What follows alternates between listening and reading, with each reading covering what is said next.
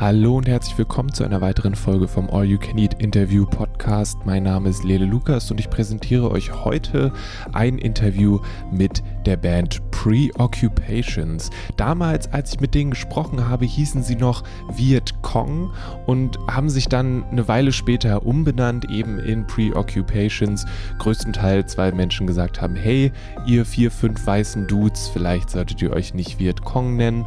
Es war so eine Phase der Bandumbenennung aufgrund von doch eher geschmacklosen Namen vielleicht. Und dann hat die Band gesagt, okay, dann heißen wir jetzt Preoccupations. Ich habe immer noch Teile dieses Interviews bei mir, insofern, als dass das ein, der Vorabend zu einer wichtigen Klausur in meinem ersten Studiensemester war und äh, ich mit dem Sänger, mit dem ich auch das Interview gemacht habe, gequatscht habe und meinte, hey, ja, naja, kommst du später zum Konzert? Und ich so, ja, ich weiß noch nicht so genau, weil ich gehe auf jeden Fall nochmal nach Hause, weil es jetzt noch ziemlich früh ist, aber ähm, ich schreibe morgen diese Klausur. Und er hat zu mir gesagt, Don't fail college for rock and roll, dude. Don't do it. Und ähm, ich gebe zu, ich habe dann gelernt und die Klausur bestanden und war deswegen nicht beim Konzert. Ähm, aber dieser Spruch, der begleitet mich immer noch. Also hier ein Interview mit den jetzt Preoccupations heißenden Menschen. Oder der Band, die jetzt Preoccupations heißt.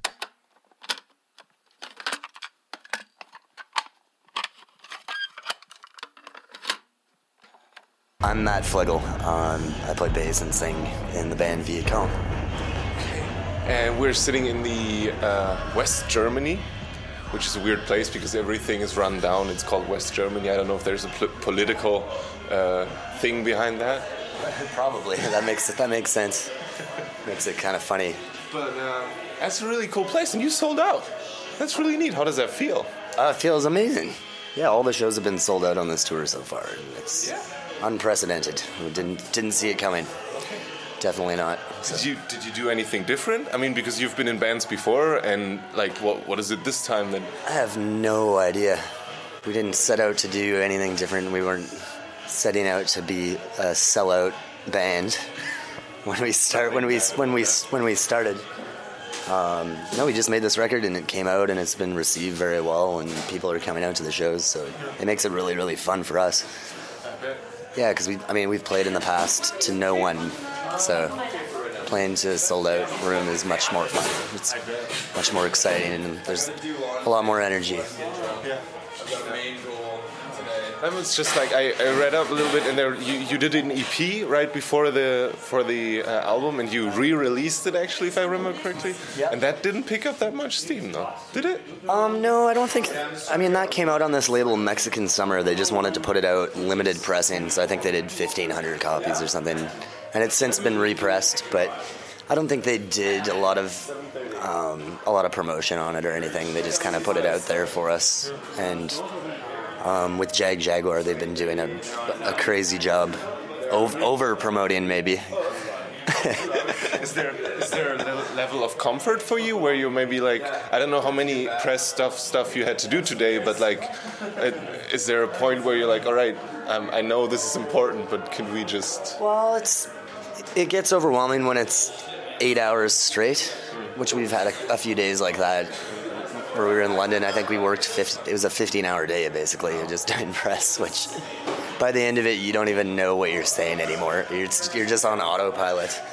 I have no idea. And I mean, generally, it's a, a lot of people asking more or less the same kind of questions, which is okay. I mean, and I, I understand that that's part of it, and it's it's work sometimes also, but it's hard to cram everything in. To be totally honest, as far as driving from point A to point B to get to your gig in time for sound check, doing sound check, unloading the gear, trying to find some time to eat. Yeah, wa- yeah, yeah. So washing ourselves in our clothes. Um, but the past couple days have been good, and yeah, and I have the time in the van to just kind of chill out generally. So that's where I do most of my sleeping these days, because I'm not doing it at night. It's a good thing you're not the driver, is it? Yes, it's a very good thing. No, I'm, I'm always like, I'm very impressed by the, the way that that all works. Because, I mean, like for me, I interview you and then my day is like done. And Yeah. I, like, you know, I, I ask a question that is maybe a quarter of what you're going to answer to that. and you still have to play a show and be kind of there for that. Well, I have to be somewhat present for the show. that's, Is that that's, enough? That's the idea. Um, no, it's good. I mean, we have our rituals, and I don't, I don't know. We just have fun with it. We take things in stride as a band. It's you know, it's a, a little less crazy than other bands I've been in. I think people are a little more just chilled out in general. Okay. There's, um, I mean, the half of the record is, I feel like, a little bit of getting sinking in and losing yourself in it. Is that the thing that I mean? I, I bet that happens on stage too, so that maybe plays into being able to not be all the way there.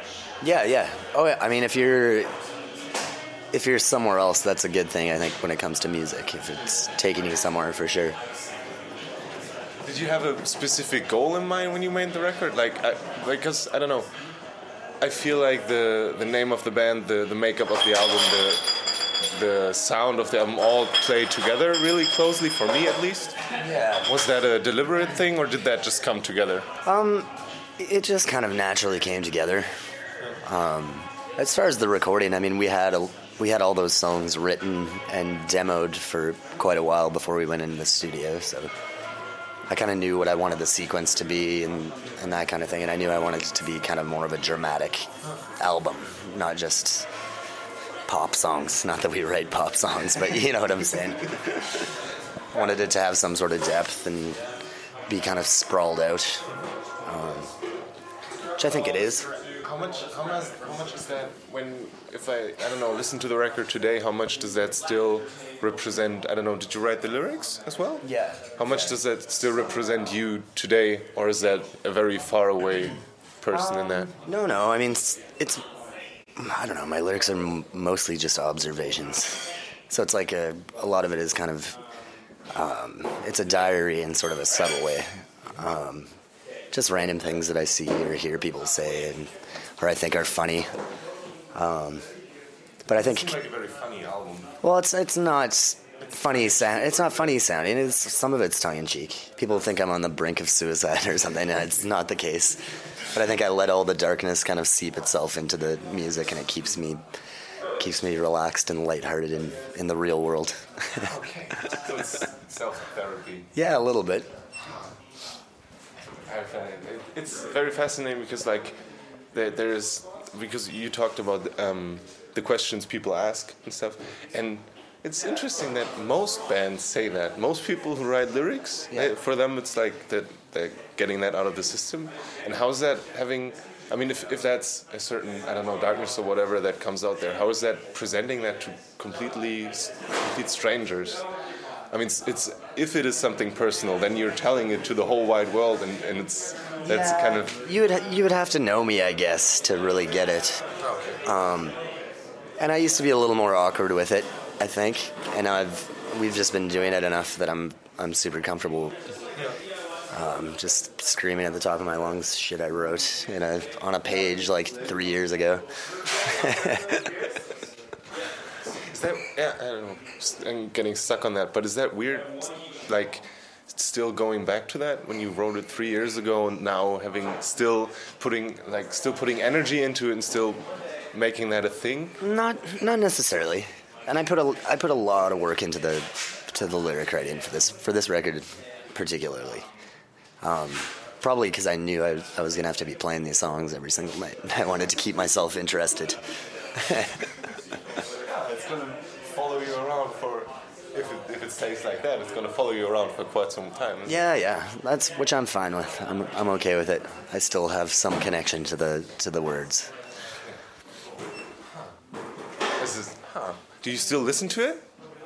No, I don't. I, we, I can barely listen to other people's music, let alone mine. It's because we're playing in a loud rock club every single night, and it's the next day. I don't really. I just want silence sometimes, or like class or classical music, or or some drones, or you know, something easier. But uh, yeah, I, I'm not one to go back and listen to the record. It's I get the test pressing and I for the vinyl and I make sure it sounds good and then that's the last time I'll ever listen to it ever. But there's still a certain pride in it, isn't it? Yeah. Yeah, for sure. It's so nice to to get the final product when you put so many hours and hours, like endless hours of work into something. You finally get it back, and it's just a little chunk of vinyl. it's kind of weird, isn't it? I know it's very strange. it's a little piece of plastic, and it's like, oh. yeah. yeah, I put a, I put tens of thousands of hours into this. I thought this would be. yeah, I thought it would be. I thought it would be heavier or something. 180 gram. Not more. uh, but I guess it's also quite an achievement to have that thing there, isn't it? Like oh, to yeah. have a yeah. yeah. it's nice. It's I mean it's ideas that I had that I wanted to get out of my head, and now they're out there and they're there and they'll be there um, when I'm dead, probably in some some way or another. Oh, nowadays nothing disappears. yeah, yeah, I know. I know it's kind of crazy like that, but it is. It's always satisfying to mm. to finish a project for of sure. Course, of course, definitely. So, um, in that you taken that sound and all that and sold out a venue, is that what you're going to keep doing? Because it works. It seems to work. Let's say it that way. Or are you going to just go wherever it takes you and screw that the fact that it works? Yeah, I don't. I don't. not even think about that. I don't really think about it. We kind of just we just go with things. As far as writing, I mean, we already have the good chunk of another record done being written. Um, so we just need to find time to work on it at some point in this year. But we're we're just taking on lots of shows. It's fun right now. We, once it stops being fun, then we probably won't do it as much, or maybe it won't stop being fun. It's who knows what's gonna happen. No one does. We're definitely not trying to manifest anything, though. It's we just kind of go with it. So. Cool. Um, you're back in uh, May. Is that correct? I think in May. I'm not sure if we're gonna be in Germany then, though. Maybe there's there's talk of it because I know we're doing a bunch of kind of festival things and we're trying to fill in some spaces. So hopefully we make it back here, though. Don't you dare have three days. Yeah, yeah, I know, I know. We're not allowed. No off days for this whole tour. Yeah, and you just said that tour might never end if it doesn't. yeah, yeah. That's a good combination. That's a good lookout. So we'll see. We'll see if we can keep up. I mean, keep keep ourselves in sh- shape, yeah. not lose our brains.